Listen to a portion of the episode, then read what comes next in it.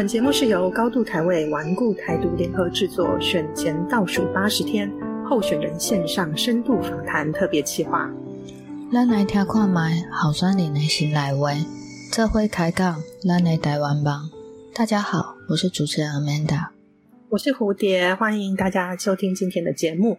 呃，我们录音的时间是二零二二年九月十六号。哎，你知道吗？我们今天请到一位第一名。我们上一集是党主席，这一集是第一名，请问是一个什么样的第一名呢？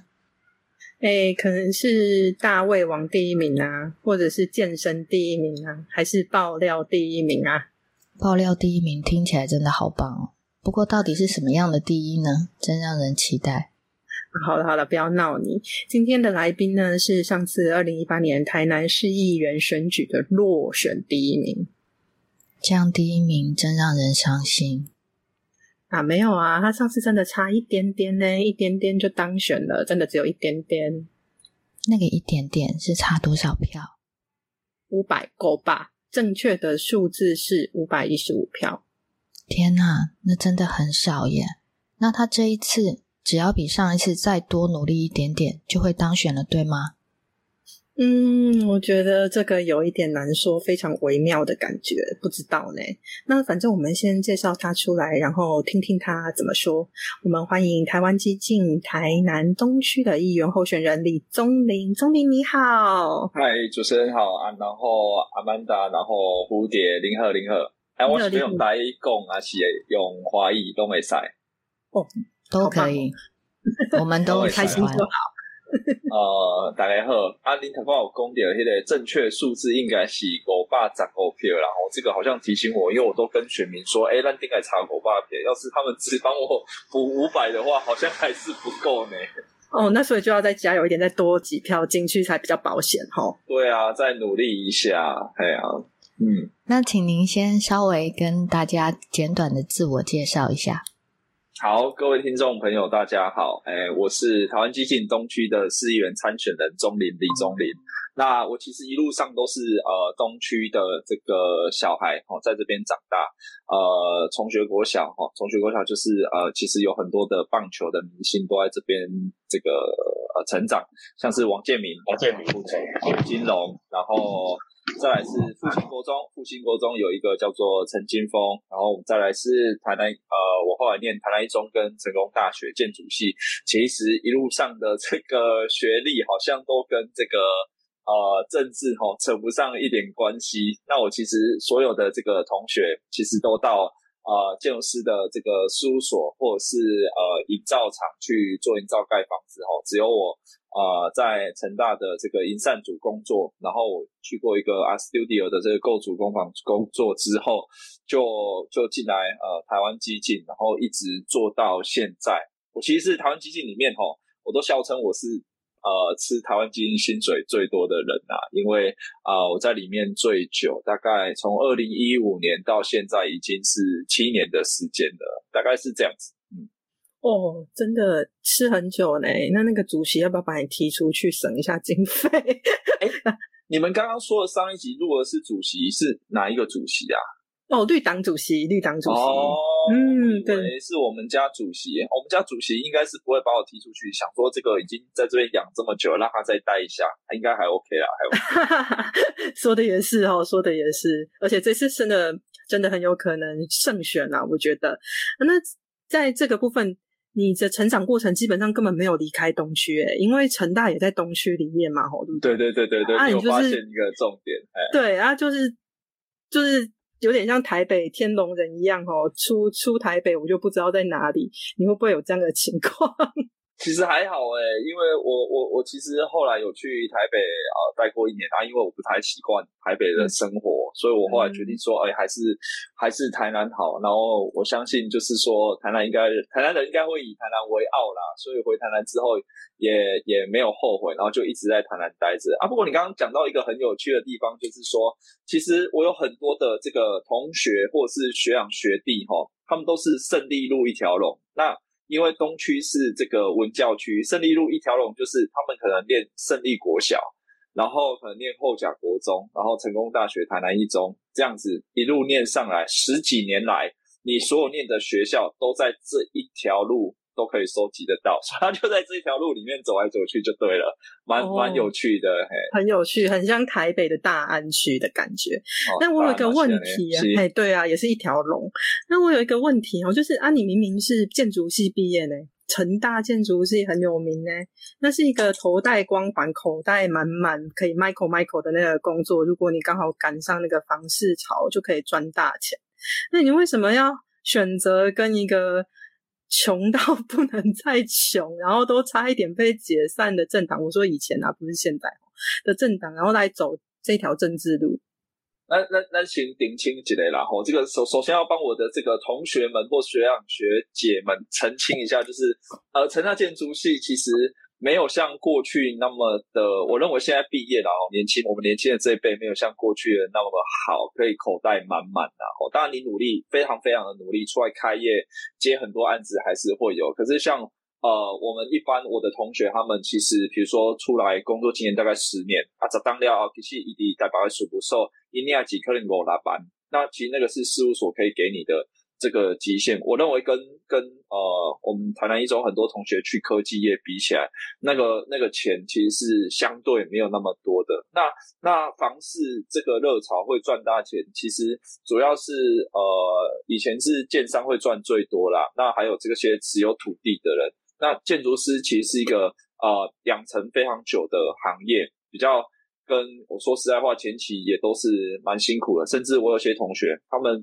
呃，去美国念了美国的名校，不管是呃麻省理工，或者是呃一些 U Penn 啊，他们比较好的美国的这些建筑的学院，他们出来之后，在美国的这个呃薪资条件其实还是比其他的行业差，所以我不知道，我不知道，我也不知道建筑师师们到底是发生了什么事情。那你是因为赚不到钱，所以决定走政治路吗？啊，政治有赚到钱吗？其其实都都不太是一个呃，可以我这人生好像跟赚钱没有什么太大关系，跟花钱倒是都都有蛮多的关系啊。我其实会走上这一条路是其实也蛮有趣的，然后就是说呃三一八的呃当天哦，当天就是大家要冲进去以前，三一八的当天，我其实还在成大的图书馆里面念书，然后想说要出国去念一个呃硕士，然后也想要出国去世界看看。那结果后来三一八当天呢，看到我的一些同学，他们其实有跟进去啊呃跟进去这个议场里面哦，就是立法院的这个现场，然后来抗议。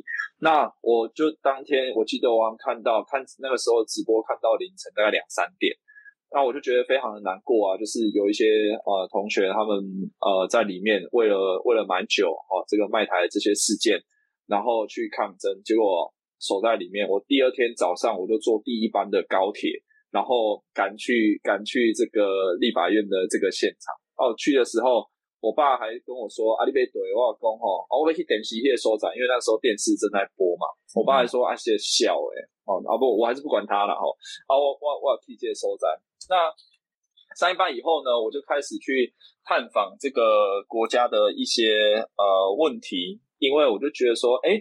台湾好像不是跟我们想的过去的一样这么的呃和平或者是民主，然后我就开始大概有半年的时间弄了刘龙啊，刘龙的时阵我也可以参加，做这那个时候风起云涌嘛，包含呃蔡英文她蔡英文女士办了很多的这个想想论坛，然后哲学星期五等等的东西，然后找了一些台湾的历史的过去的书来看哦，那我才发现说，哎，台湾真的不是我们想的这个样子，我们其实还。不是一个呃正式的国家哦，被国际给承认。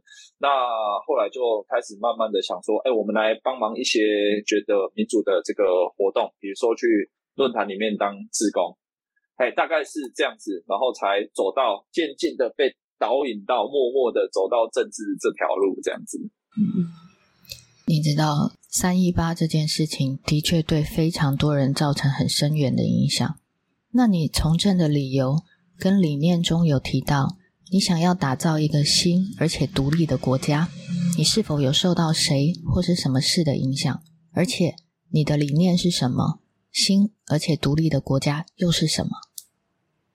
我我我其实是这样子想啊，吼，就是说新而独立的这个国家，吼，其实是呃，长老教会的这些前辈里面，在这个我记得好像是四十，现在应该是四十几年前就提出来的一个东西。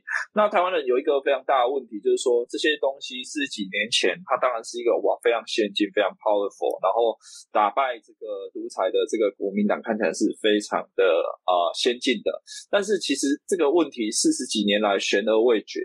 那我觉得光是呃，我自己对于就是中华民国这四个字就非常的不解，因为我们的护照上面就是写的 Republic of China 嘛，那 China 现在是全世界所厌恶的一个名词。那新而独立的国家，就是说我们必须要把 China 换掉，然后变成是台湾这个样子。那在这个这个这个呃政治的路上里面呢，其实我一开始我刚有说，我其实会参加很多的这个论坛嘛。那我参加很多的论坛里面，我其实那个时候听了所有的政党来台南的这个演讲。那个时候时代力量还没有成立，是岛国前进。那他们在推补正公投法。那社民党他们在呃范云跟这个呃陈尚志老师，他们是来台南，然后再推呃经济的五支箭。然后我觉得好像是在学安倍的箭这样子。那还有绿党啊，跟公投盟等等。的所有的团体，那还有激进侧翼，那时候是激进侧翼，不是台湾激进啊。所有的这个演讲，我基本上只要呃可以听的，我全部都会去听啊。国民党的当然不会去听，然后所谓的不能听是国民党的黑北浪听。OK，那去听了之后呢？呃，我觉得最最有感触的事情是，呃，我们的主席陈义起他所说的，就是说，呃，台湾要走向一个呃新的独立或是正常的国家，其实必须要两个本土的政党来执政。那那条路上，当时候呢，他还解构了一些东西，就比如说服贸这件事情，为什么是反黑箱？如果不是反黑箱的话，我们就不反服贸了吗？那其实台湾基金一直反的是反对亲中的行为嘛。因为过去我们就是啊，这个中国盐、中国洋加小贼啊，所以咱来盖掉，咱来记得加中国洋，诶，记得洋分降低啊，啊，不是因为讲诶，给那里以黑箱，难道说我们公开表决说，大家觉得要吃中国盐，然后我们就继续吃中国盐吗？不行嘛，这个就像吸鸦片一样，会慢慢的沉迷。所以在这样子的状况之下呢，诶，我后来其实是被呃陈一起给吸引，然后后来才进来这个基进党里面。来来这个工作啦。那其实陈一奇他其实也蛮会做组织的，就是说他有跟那时候台南的这个呃，我们那时候都是职工，所有人都是职工。那台湾的职工的这个头就跟跟他说，哎，这个这个年轻人哈，就偶尔要找他来我们的聚会。然后那个职工的头也很认真，就是会带着我们一起聚会，然后我们看一些书读书会，然后慢慢慢慢的，一五年他就找我说，啊，你要不要来帮忙打选战？啊，我那时候刚完成了一个呃中国城的净土，就是现在的和乐广场的净土哈。那刚好工作有一个空档，我想说，嗯，打选战呢，跟他加好胜哦，从来没试过，啊，无个来试看嘛也好啊。结果个好人乖来就来怕酸针，一直怕高筋嘛。然后我觉得这个真的是一条，这个就是像过去的前辈讲的一样哦，别叫人，你得别你别叫一个朋友去试个，去叫去酸计啊，哎，真正是安尼。哈 哈，真的很有趣哦！还好你还呃，我们还没有看到你死在路上，你现在还活得好好的，希望你能够继续活下去，好好的活下去。我跟你说，台湾人现在最惨的选举状况都不是死了，而是要死不活。这个就是台湾的状况啊，我们就是苟延残喘的在这里盯着啊。对，那所以我在看你的资料的时候，我发现你回答我们哦，你说你想要成为一个可以兼顾理想与道义的政治人物，我还蛮好奇的，理想跟道义真的可以？两方并进一起坚持吗？没有两个都要争吵，然后有一方必须要退让的吗？那如果遇到这样的情形，你怎么办？那你怎么样达成你心中所说的？呃，我想要做一个理想与道义兼兼顾的人物。这个这个题目其实很有趣啦，因为这个东西其实很痛苦。因为台湾的这个选举文化是灰熊灰熊的变态诶，可是讲，譬如讲，我今天哈要去这个路面上发啊文宣品。那我可能会做口罩，然后发纸，然后发扇子。那想要问一下，就是说，比如说，呃，蝴蝶，你今天拿了我的扇子，那它可能扇子的成本大概六块到十块。好，你拿了两只，然后你再拿口罩，然后后面又拿笔，这样有没有超过三十块？要拿五样，我有算。啊，如果五天呢？我如果连续对你发五天，这样有没有超过三十块？那这个东西积起来就三十了呢。那随随便便就会超过这个数字嘛？那在这个东西，我的理想上的状况就是说，我没有办法用理念来说服人。所以在二零一八年的时候，我第一次参选，我从来没有发过纸以外的任何的东西，我的文宣品就是纸。然后以至于我们的职工也都被训练到，就是说，哎，有办法去发这张纸，甚至他们到最后在路上，我们的职工年轻职工大概都二十几岁，他们回来回报的时候讲，哎，后来吼，伫路里吼，看到人咧分物件。因拢唔管安那，拢想办法去帮一个杀结婚的啊，因为因知啊，以下咧本物件非常的艰苦。但是咱本来迄条抓宾馆，我一定会坚持，尽量坚持两个东西。除了呃，我们现在大部分都会是，比如说有 slogan，大大的 slogan 跟人的头像还有名字以外，后面会尽量是我们的理念跟文字，然后就会有很多阿阿公阿妈跟我说。啊！你这个物件吼，你的文字伤济啦，你的小白好算你安尼有大大的红啊头，啊有字安尼就好啊，啊无安尼大家看袂落啦。我想讲吼，阿公阿妈，这吼，咱嘛是尽量爱甲咱的一寡想法吼，阿公互恁听，因为我无一定有时间吼，会当甲恁讲足久嘛。啊，你若有迄个心情吼，坐来吼，想讲要上便所的时阵吼，啊，较久的即个时间帮咱看一下咱的文字的好无啦？啊，你的理想说你啦。啊，我后盖他这他大力哈，我先帮咱看一下。那我我我其实是在做一件事，就是慢慢的让他们从这个呃习惯的这个模式哈，拿只是拿竞选小物的模式，逼他们吃下一点点的这个我们的想法。那这个东西也其实是我认为是做得到的，因为我真的是一八年靠这样子的模式就拿到落选头。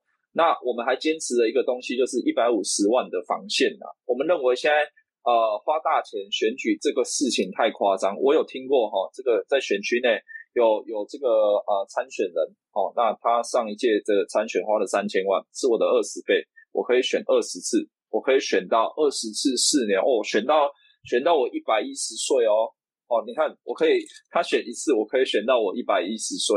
所以，安内总统提下起下面后，我们为什么要守住一百五十万的防线？就是说，我们在一个可行的范围，我们妥协了，我们不可能不花钱去选举。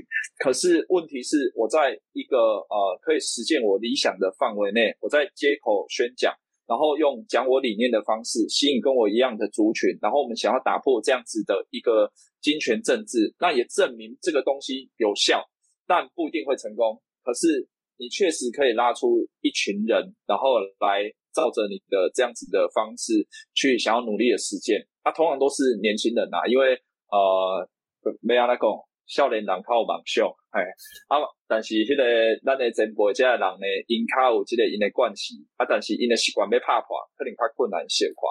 然后在这样子的过程里面，我们其实认识了很多的年轻人，他们愿意认同这样的理念，因为我们也跟他们解释说，我如果六年啊四年的薪水大概是六百万。哦，四亿元哦，大概六百万。我如果花一年一百五十万的薪水去拼我四年六百万的薪水，这个很合理啊。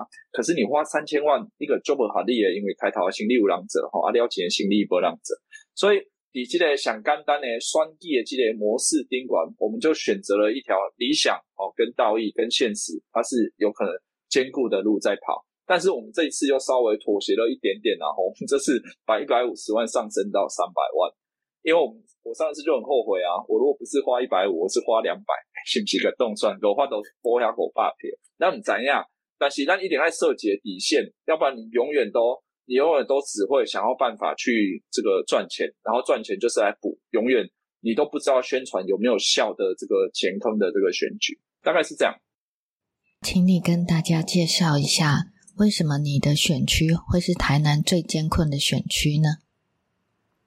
哦，这个很好玩哦，就是讲哈，第一，大家都知道，在这个四个不同意的公投里面，有两个城市哈独挑大梁，这个力战所有的所有的县市，一个就是高雄啊，高雄是这个呃这个不同意的票数最多，那台南是这个不同意的比例最高。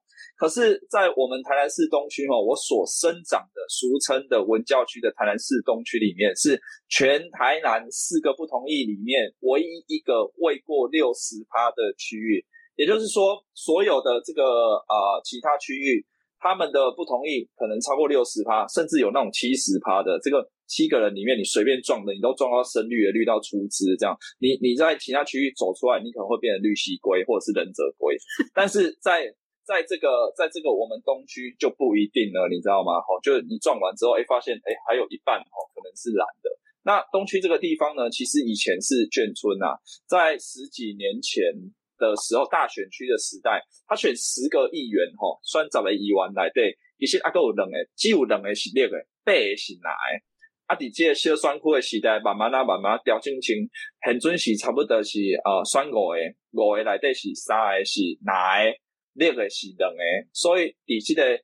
议事票上面来看，它其实可能稍微绿一点，但是事实上，你回到选区跟地方的时候，因为过去眷村多，呃，军工较多，那所以导致成这个地方是相对的比较难。虽然它是号称这个全台南哦，我自己觉得它应该是要是全台南最聪明的区域，因为里面有台南一中嘛，有成功大学，许多的这个学校跟名校哦，甚至是。啊，明星的国中都是在这个地方，但是事实上，这个地方对绿绿营，甚至是像我们这样子的独派来讲，是非常非常难生存的。对，你认为这一次的选举，媒体报道全都一面倒的报道着跟候选人证件完全不相关的旁枝末节，这是为什么呢？那对台湾人来说，真正应该了解到的事情是什么呢？这个东西很有趣哈，我们今年的这个选举哈，聚焦在好像是聚焦在呃，论文只是免治马桶嘛哦，然后论文到底有没有抄袭嘛？还有什么？反正很多光怪好不好吃？什么好不好吃？卤肉饭都霸崩哦，而且我丢巴色崩，我上赶快哎啊不惯了哈，我我刚刚讲？就是说。现在选举很很诡异，就是我们已经不是变成是在讨论市政。哦，或是城市的未来、国家的未来，然后再讨论马桶。马桶你也讨论一下大巨蛋嘛，对不对？那结果都是在讨论这个东西微小的事情的这个，就是说格局到底在哪里？然后变成是市长好像在选市议员，市议员好像在选里长。但是其实就跟我刚刚讲的一样，新而独立的国家这件事情，就是台湾有很多的事情问题一直不断不断的出现，但是。我们也提出了解法，但是不断的没有办法的被解决啦。比如说，呃，我们台湾基金曾经提出代理人法，那代理人法很简单，就是呃，因应现在台湾有很多的内鬼哦，或者是很多的台奸哦，尤其是这个蓝色跟白色的这些人，啊，蓝色跟白色的这些人，其实他们连一个最近哈，台湾独立建国联盟有出那个不投降承诺书。那他们都不愿意写嘛？讲完了好像觉得哦，这个东西很像白痴。但是问题是你连签都不敢签的时候，请问一下你要怎么样啊？具体的去呃做出行动？那我们是觉得说，我们过去提出的这个代理人法里面就可以有效的除去这个内贼，因为代理人法就比如说哈。啊，这个东西其实最早不是激进发明的，而是在好像是一九三零年代的美国哦，那个时候他们被纳粹给影响，那纳粹都会进去美国里面买他们的这些广告嘛，那他们就说好，你要买广告可以哈，自由的这个市场，可是你要必须写出纳粹出资，好，或是德国出资这样。那我们引用这样的概念带到台湾来的话，就很简单啦，比如说你这些媒体，然后或者是你这些人为中国说相。你就必须要被公布嘛，因为你拿了中国的资金，啊，中国是我们的敌方。那这件事情其实我认为是比较重要的，因为有很多的啊，我们现在在讨论的事件背后，其实就是这些内鬼啊，不断的在操作，然后他们利用 FB 网络哈资讯战，在影响我们的选举，所以导致我们的选举没有办法正确的去讨论出台湾到底要一个什么样的未来。那像是前一阵子中国国民党副主席夏立言也去中国啊，他也去中国诶，西尊国媒体爆料说，夏立言去中国是为了跟中国政府拿钱回来选举。那这个东西需不需要被揭露？你拿了多少钱？那你这些钱给了谁？到底在哪里？哦，然后或者是在他去的那个过程里面，又有一个人叫洪秀柱，他们的前前主席。然后既然是被联合报给爆出来说，哎，这个。洪秀柱跟中国领导高层说，已经准备好在台湾的境内策反。那人跟这个人人跟这个物件已经全部都准备好的。这个我觉得才是台湾人需要关心的这个议题啊。比如说，哎，我今天假设是选这个市长，那我就很简单，我的任我的这个呃。我的这个市府里面哦，是不是有类似的这些行为跟这个官员，他们需不需要有办法做这样保证，或者是说我来提升我们的这个民防的组织啊，或者是说我们的这些设备啊，比如说前一阵子我记得是佩洛西来台的时候，不是我们的车站左营火车站，或是其他的一些 Seven Eleven 的这个呃电视广告，突然变成是简体字的，然后说佩洛西是老巫婆的这些事情。我需不需要清查？我需不需要对我的市民保证说，我的设备不会被中国给这么简单的、轻易的入侵？那当中国这么轻易的入侵的时候，我你你会相信说我们的这些呃候选人不会被影响吗？其实候选人也应该要提出对这些东西的呃反击，或是提出这些亲内鬼啊的的这个想法才对啊。那结果现在每一个人都在讨论，就是。讨论一些很小、很枝微细节的东西，我就觉得，呃，就是觉得其实就是中国在乱排啦。对，嗯，真的是觉得有一点心累的感觉，心很累。对，那我是觉得说，呃，就像有一句话是这样说的啊，他说打台湾不如买台湾哦。我觉得中国现在就是一直在朝这个方向在走，因为那是对他们来说花费的代价最小的一条路嘛。对不对，那你刚刚也说到，台湾基金也提出过说，要利用代理人法来，嗯，来看看能不能让这种事情被揭露，然后不要这么多。如果这样的情形有机会被改变的话，我们怎么知道它有改变？我们感觉得到吗？感觉得到啊，因为你看电视广告就会写中国人出资，中国政府出资啊，那央视就会写呃，比如说。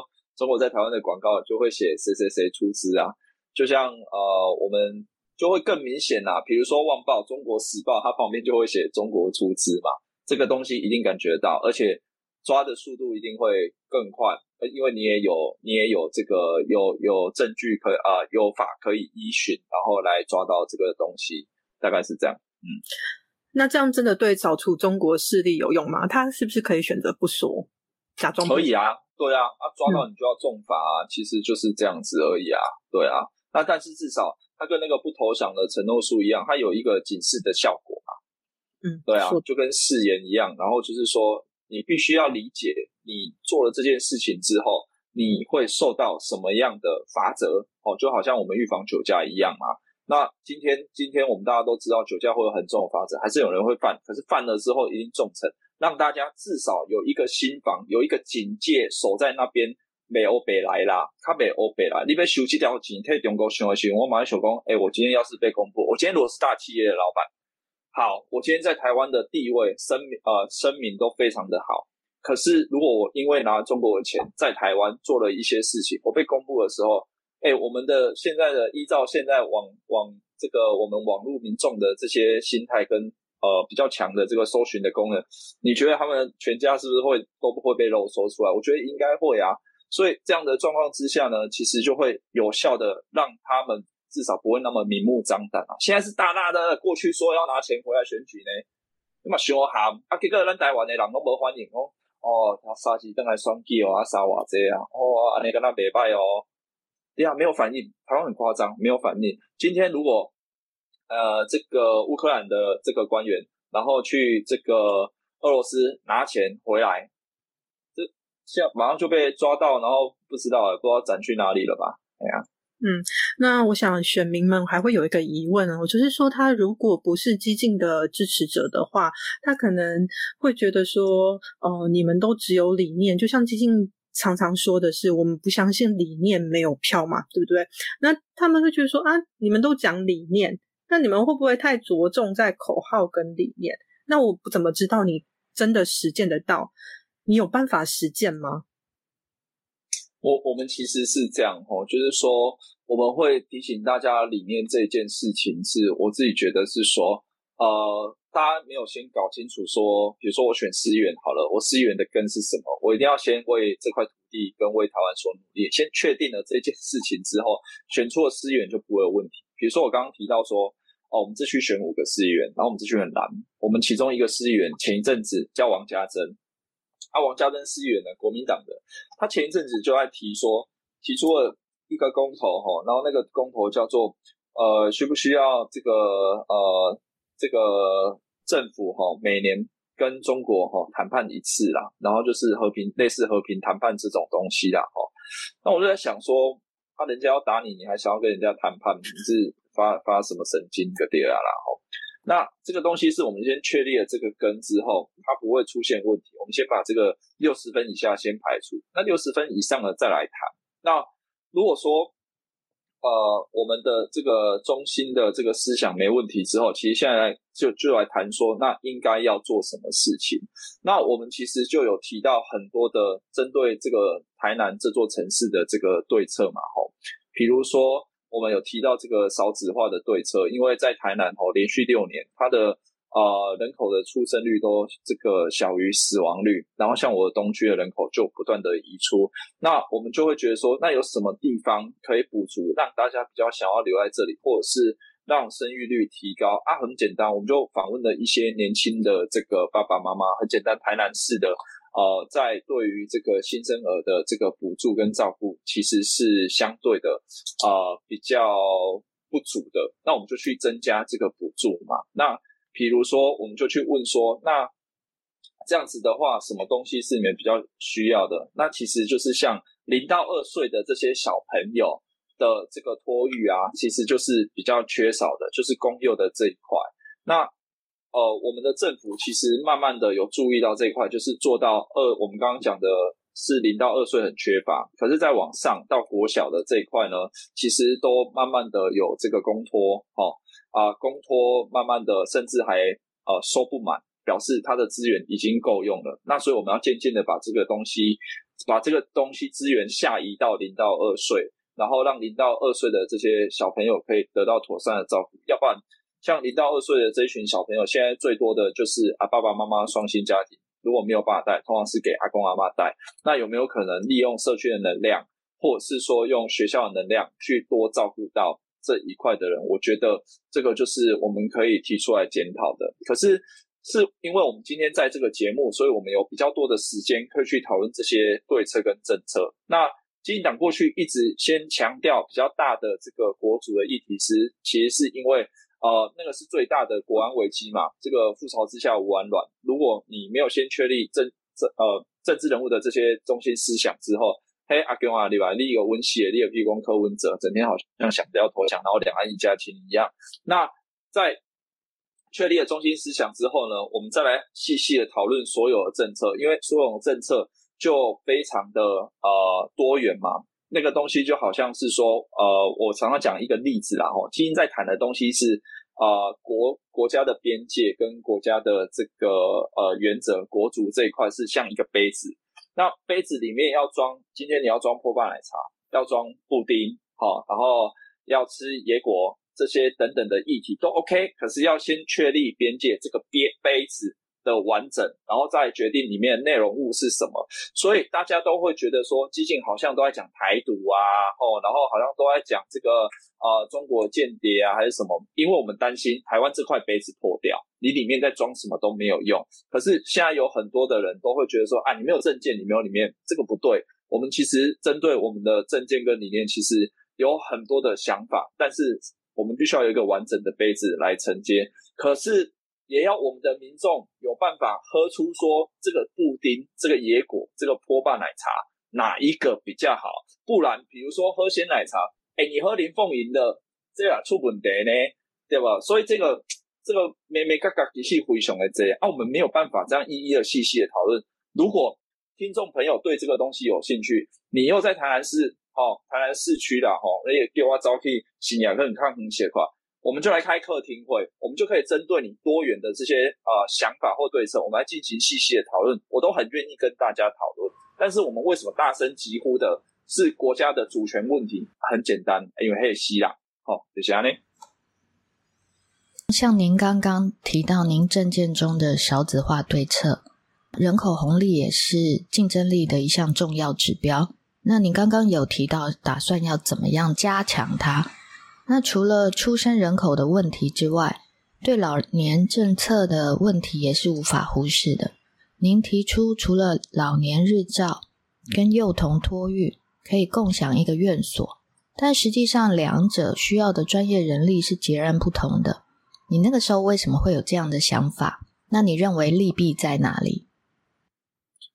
你这个问题其实蛮杀的哦，因为其实。的确哈，就是说你要针对这两个其实是完全不同的族群，然后来共同做照护，其实那个呃那个用的资源其实是我觉得非常的大的。可是哈，我们从一些呃日本的案例来讲哈，比如说以日本的千叶的这个县市，他们的营运哈，就是呃会有一些高年的高龄的这个长者来培养。来来照顾这些呃幼年的这些小朋友，他其实会形成一个正向的这个交流哈。老人家他们会比较不觉得这个孤独，那小朋友也会得到陪伴，得到照顾。我觉得这个优点是利大于弊的，但是确实好，如果说要同时照顾这两个人，我觉得就是需要花呃非常大的时间跟力气去养出这样子的人才。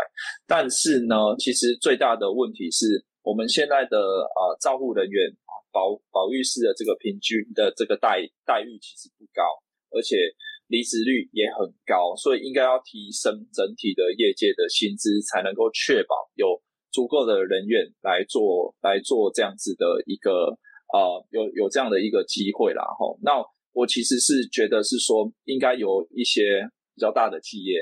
来带头做这样子的事情，比如说台积电啊，哦，就觉得说，呃，如果说我们这些大企业，它用了我们很多的这个资源，哦，那当然它也提供了一些就业机会，可是它也有余力去做这样子的事情的话，其实就是让他们先来尝试，来试试看做这样子的，呃，一个让老人家，哦，然后跟跟幼儿，然后共同照顾的这个想法来进行处理，先试试看。那那其实除了这个高龄化的问题以外，其实有有有几个东西是呃我自己非常非常在意的啦。吼，就是讲咱的大一的这部分，还有咱的大一这部分呢，其实越来越欠缺。包括咱的主席吼陈奕奇吼，他其实做一件事，就是在他的小朋友进国小以前，伊拢教伊讲大一，但是问题是到国小了后，妹妹因为要教小朋友佚佗，啊，一边啊小朋友全部拢讲华语。哦，甚至啊，北京话啦，可是北京话啦，吼，反正个讲北京话。啊，你讲北京话的时阵，妹妹为了要跟这个其他的小朋友玩耍，没有办法，她就开始学华语，那就会开始讲话啊，然后或者是听，全部都是华语开始思考。那我认为呢，台南吼有一件很重要的任务，其实就是要拯救我们的台语。那为什么是台南？很简单吼，因为。台南有这个传统的这个社会，其实呃，我家己的观察是差不多四十岁起里诶，这个这个年龄层吼，那这个年龄层拢阿个有法度讲台语。啊，另外可是中老教会，就是过去的台南神学院的长老呃长老教会，他们过去就是有古老的这个呃罗马的文字嘛，然后放在台南，所以我认为。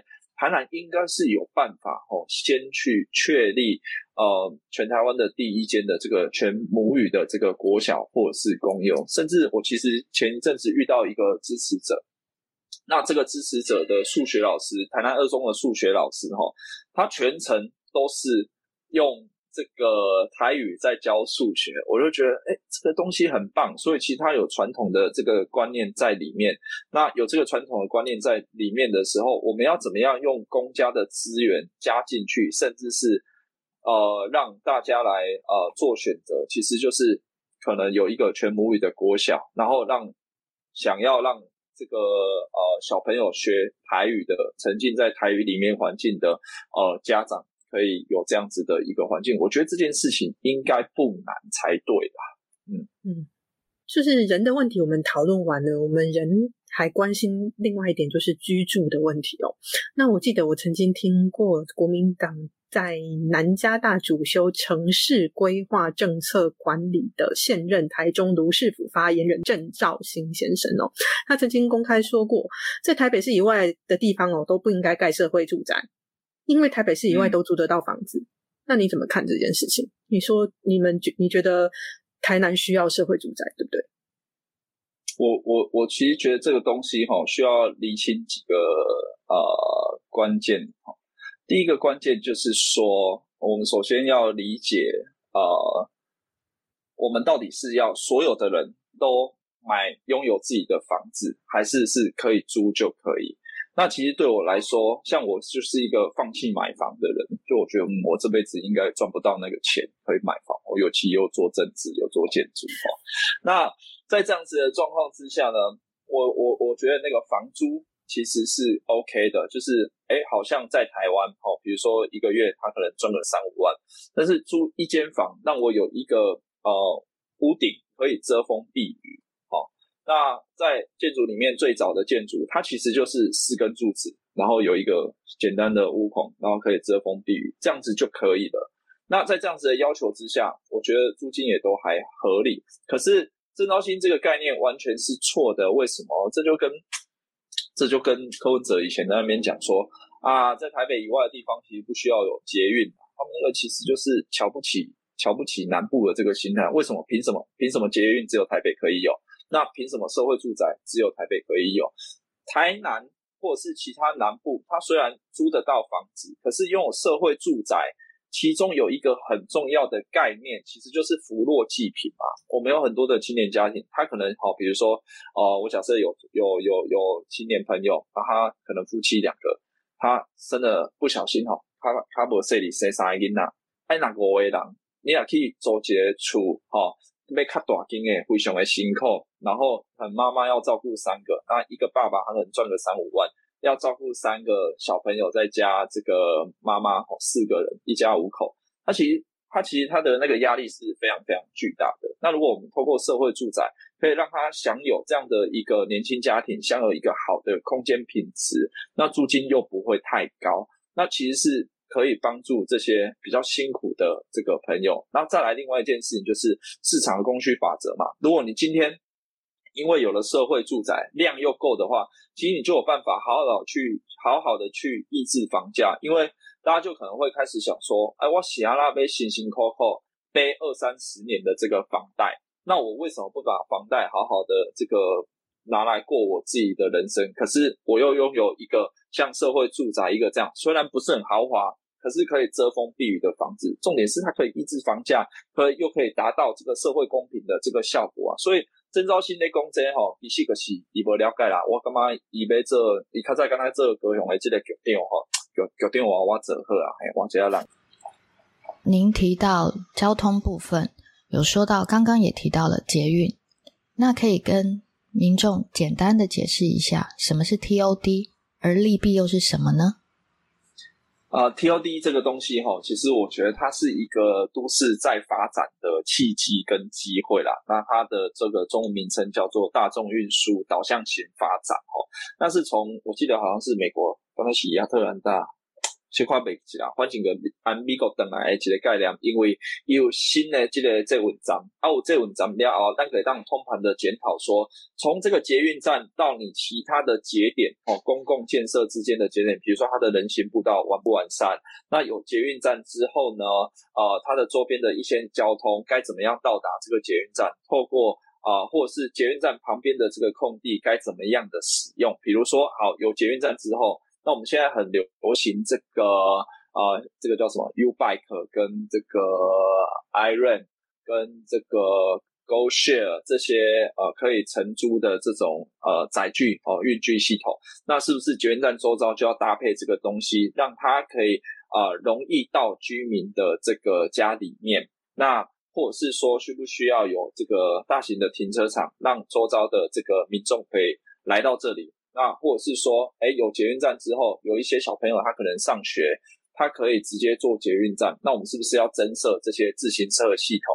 这其实是要通盘规划的检讨的，然后配合市政府周遭有的公园啊、绿地啊、交通系统啊，好等等的东西，让整个城市的风貌重新的被设计跟开发。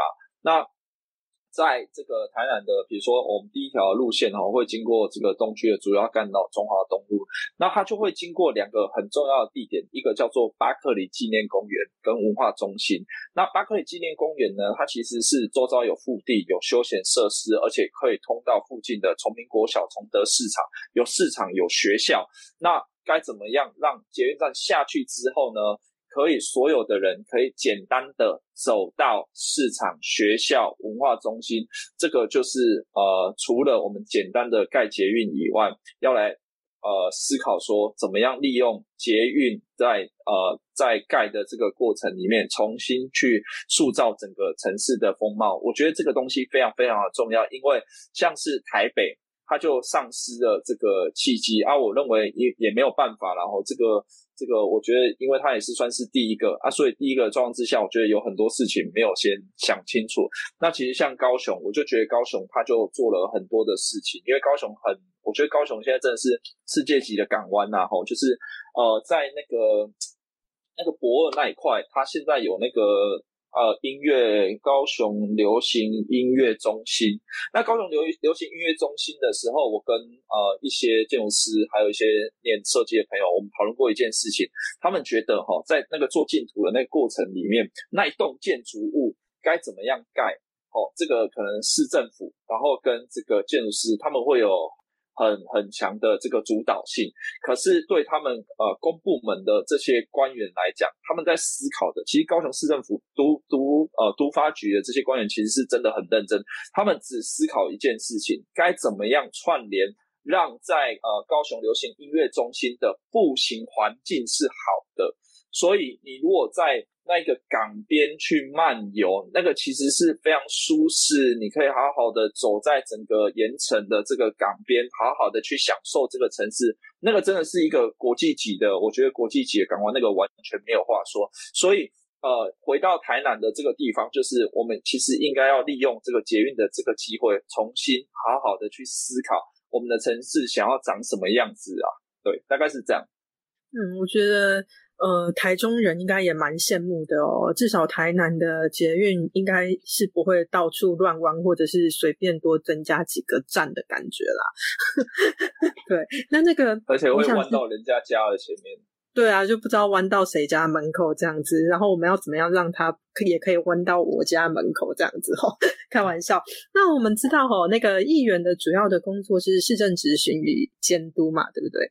那其实你一次又一次的提到说，议会改革要监督社会住宅啊，要监督捷运这些东西，因为我们民众真的是没有办法每件事情关心到，我连我下一餐在哪里都不见得知道，所以我们需要代议事来帮忙避免发生这种什么资源被政府滥用的情况。那从四年前到现在，你第一次参选到现在这四年当中，台南市议会最大的问题，你觉得是什么？这四年来都没有改变吗？那如果你当上议员之后想要改变这些事情的话，怎么做？哦，台南市市市会哦，市议会哦，这个其实蛮优秀的哦，就是以前会有市议员在里面哈学猫叫，然后学猫叫问这个市长说哈。好，他反正他就喵喵喵了两声，然后喵完之后问市长说：“市长，你刚怎样？我他不喵了这些是刚的啊，是不？”哎，然后我们就啊，你喵完你是人哎，然后你喵完之后问市长说：“这个刚刚那只猫是母的还是公的？”我这个这个思源其实是蛮厉害的哈，因为过去的这个在。呃，思源的咨询里面哈，这个谭思议会真的不得了。还有这个陈时中哈，就是当那个时候陈时中部长在处理疫苗的事情的时候，那就司议员直接说，这个陈时中应该直接抓去枪毙啦。就是这种这种咨询的这种素质哈。那我们除了看这种他们咨询的素质哈，其实是蛮痛苦的。但这个已经牵扯到职了哈，我们他们的职到底？好或不好，这个大家各有定见。可是有一件事情，我觉得是不能犯的，就是贪污这件事情。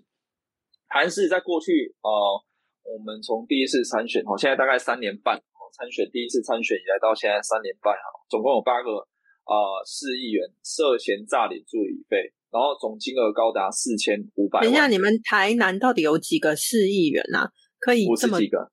然后八个有贪污。没有李爱哈，对对对对对，没有涉嫌你啊，涉嫌哦涉嫌。李家刚定罪啦吼，这小劲啊，但是我干嘛我们的这个南检吼，台湾地检署其实也蛮猛的哦，四年来抓了呃接近四年抓了八个哈，八个涉嫌诈领助理费，然后金额高达四千五百万元哦，比如说。呃，我们的这个啊，我东区刚刚有提到这个王家珍司员，他就涉嫌诈领助理费，涉嫌诈领助理费完，然后还开记者会说他会逆风高飞，勇于对抗这些恶词的什么诋毁他的人，为什么一起被对抗地检署啊？哦，然后再来就是像我们这个隔壁哈有一个参选人叫王明燕，阿明燕就只是在讲出说，哎，有议员涉嫌诈领助理费，结果。啊，中国国民党的这个司议员李忠诚小姐就直接对号入座，甚至说要提告王明燕跟所有转分享的人。然后他提出的解释就是说，他已经获得了完缓起诉，缓起诉就是无罪。我们想说，你写的呃法无啦哈，可是讲哈缓起诉这件事情不是无罪，只是法呃检察官觉得说，呃。可以再观察一下哈，因为你的这个情节可能比较不是那么严重，所以缓起诉。所以这些司员他们其实根本连法律哦，然后缓起诉是什么，根本就搞不清楚。然后他们一直觉得是一呃这个司议员的助理费的这些法律非常的龟毛，非常的不弹性。那我是觉得说这个东西如果法是恶法，那你是司议员呢，你就想办法串联你们国民党的人改掉啊啊！你们是拥有这些有权利的人，会让来改家的人，会让来改家的物件的人，一个唔改。那如果你们觉得这个法是恶法，第一个你就改掉它，不然你还是只能遵从这些法律啊。不然我们这些呃平民老百姓犯法，我们还是得那个啊。难道我今天没戴安全帽，然后没戴安全帽之后还要开记者会，然后跟大家说我要逆风高飞吗？神经病啊！所以这市议员的素质哦，就是自从我开始了解我们的市议会之后。真的不得了，比如说我们要选市长的谢龙介先生，在他选市长以前，三年多以来，他的咨询率不到五十趴，不到五十趴是什么意思？每次咨询有两次哦，他至少就有一次都不去咨询，因为反正人家人气高，人家有条卡，有金钱可以花大钱来选举，他根本不用去咨询，啊，民众也不会看，所以我觉得就是说，我们的市议员最大的问题就是啊。就是说，呃，大家都是站着茅坑不拉屎啦，反正大家就觉得有庄脚啊，有是呃有条啊卡，有这个金钱就可以选得上，那也不用管议会的咨询，然后我们就会去像我们啊，我们就比较直接，因为大家都会，大大家都呃这些市议员里面在市议会里面，大家都是好同事啊，大家都喝来喝去的，然后摊上遇到这些我们活动遇到的时候，看起来不管是蓝或绿，其实也都蛮要好的。那我们就比较机车一点，我们就会在路上吼发传单，然后那个传单上面就写：你知道吗？哦，台南市议会过去三年半以来，有八个市议员哦贪污，哦涉嫌诈领助助理费，然后信用界咨询率怎么样？有很多议员哈领了钱不开会，还是迟到又早退。我有看过吼那种旧台南市呃旧台南县的这个市议员。他的咨询率是完美的零，从来没有进去咨询过，他还是可以当选市议员。哦，我就觉得这个这个很夸张啊，这个完全就不是一个进步的社会啊。所以其实我认为哈，你有一个好的市议会，你放好的市议员里面进去咨询，你自然市政府被征编的时候，你改革速度就会加快啊，就这么简单。嗯，这样子，我们真的很希望你可以进入。议会改革一下这个风气哦，不然那种咨询率只有零的那些议员，那就跟我们知道的肥猫啊，或者是米虫没有什么两样啊。对于国家，或者是甚至只是对于小小的台南市，点贡献都没有嘛。他就是只是在助光我们原本的 梁柱而已的这种感觉，对不对？好，那。时间到了最后，好快，我觉得。那我们希望钟林可以跟我们说一下，选民我为什么必须要投给你，而且非投票给你不可的理由。我们来最后拉票一下，好不好？我我觉得是这样子，然后投票给我们的意义，其实是代表了呃，我们想要改变，是年轻的改革力量。那我们想要打破几件事情，第一个是打破金权的政治，因为我们自己设置了一个。呃给自己的门槛，就是我们不会花大钱来选举。那如果你们投票给我们，那我们就可以证明，就是说，其实这个台湾这个社会还是愿意给年轻人机会。然后我们还是一个爱表加一样，我们就有办法反转，有办法改变的。那如果有一天我我也做不好，我如果上去了，有一天做不好，我们就再给下一个人机会。我从来就不会觉得说是说你今天投票给我，你就要一辈子投票给我。没有，就是下一次我们如果做不好，你就要在期待有下一个人出来，然后他。他是有热情的，他是有想要改变的能力的，请你就投给他。然后我们要让一代一代变得更好，而不是一直跟他们在比烂，然后向下沉沦，比谁砸的钱比较多，比谁庄脚绕的比较多啦。我觉得不是这样子。所以第一个东西就是打破这个金钱的政治。第二个东西就是呃，我觉得是专业啦哈。比如说我自己的专业是建筑，成大建筑嘛哈。那其实我对这个。啊，都市的发展跟想象，我觉得为什么我会来做这件事情是，呃，我觉得用一个制度哈来服务所有的人群才是真正的服务。那在过去啊，呃，很多的这个资源，他们的服务也真的做得不错，但是都是一对一的。比如说我们东区就有那种桥病床的，然后也瞧得蛮好的啦哈。那那这个桥病床也是一种服务啦，我承认，因为因为人总是会有会有有有紧急的事情，但是。桥病床的结构上的原因会不会是因为病床不够，然后或或者是呃有更深层的原因，医疗资源不足嘛？那我们这个可以来讨论，让制度变得更好。那你如果制度完善的时候，你就有办法服务更多的人。所以投给我们的时候，其实你是投给专业，然后想要用制度来改变这个世界的人，而不是只投给一个只做个人服务的传统的政治型人物，大概是这样。嗯，好，真的非常谢谢李宗林今天来我们的节目哦。在今天的访谈当中，我们很清楚的听到李宗林对台南的关心跟对未来的愿景，甚至其实想可以扩张到国我们的国家与我们的民族哦。我觉得他与时下的年轻人没有什么两样，他是追求民主法治。期待公平正义。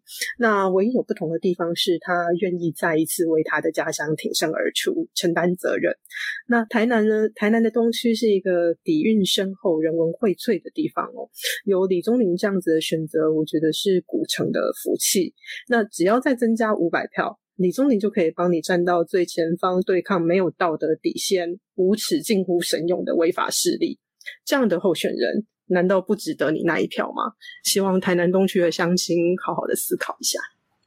还有，为了加速扩散、拉抬人气，我们特地举办了抽奖活动。本次奖品是台南市翻社蔬果联盟的蛋卷。发布此次专访的三天后，我们会在李宗林、高度台位、顽固台独这三个粉砖各抽出一位幸运得主，请大家在留言处标记一位朋友。当然。最好能为中林标记台南的选民，一起参加抽奖。三天后的十二点，我们会抽出幸运儿，小编会跟你联络寄件地址。以下请钟林来告诉大家通关密语。通关密语哦，有点长诶，那个大家听好哦，是护台防中先锋，议会改革战士。那这个东西呢，其实这呃这几个字就统包了我们从上到下想要做的事情。护台防中先锋，议会改革战士，欢迎大家来吃蛋卷。